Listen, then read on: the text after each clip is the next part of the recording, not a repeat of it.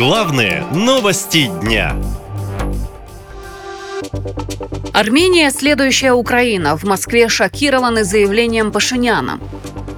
Выступление премьер-министра Армении в Европарламенте говорит о том, что он идет по пути президента Украины Зеленского. Заявление Пашиняна безответственное и провокационное, особенно в том, что касается России и российско-армянских отношений. Такое заявление неназванного высокопоставленного чиновника из Москвы цитирует государственное агентство ТАСС.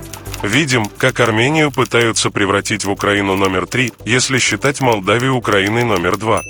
Выступая в Европарламенте, Пашинян заявил, что более 100 тысяч армян покинули Нагорный Карабах в условиях бездействия российских миротворцев.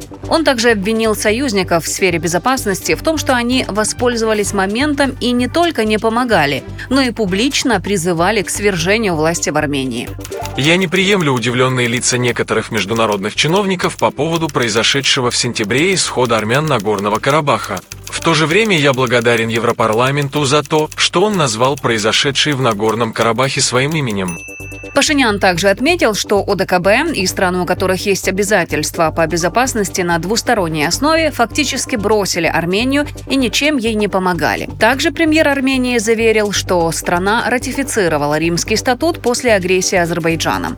Пашинян пошел на это, поскольку теперь военные преступления против Армении попадут под юрисдикцию Международного уголовного суда, считает представитель Армении по международно-правовым вопросам Егище Кирикосян.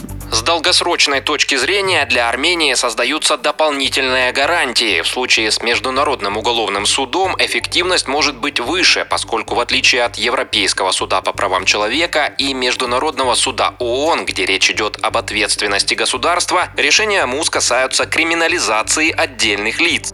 Римский статут – основной документ, по которому работает Международный уголовный суд в Гааге. Армения присоединилась к 123 странам мира, которые обязаны арестовать Владимира Путина по ордеру суда, если он прибудет на их территорию.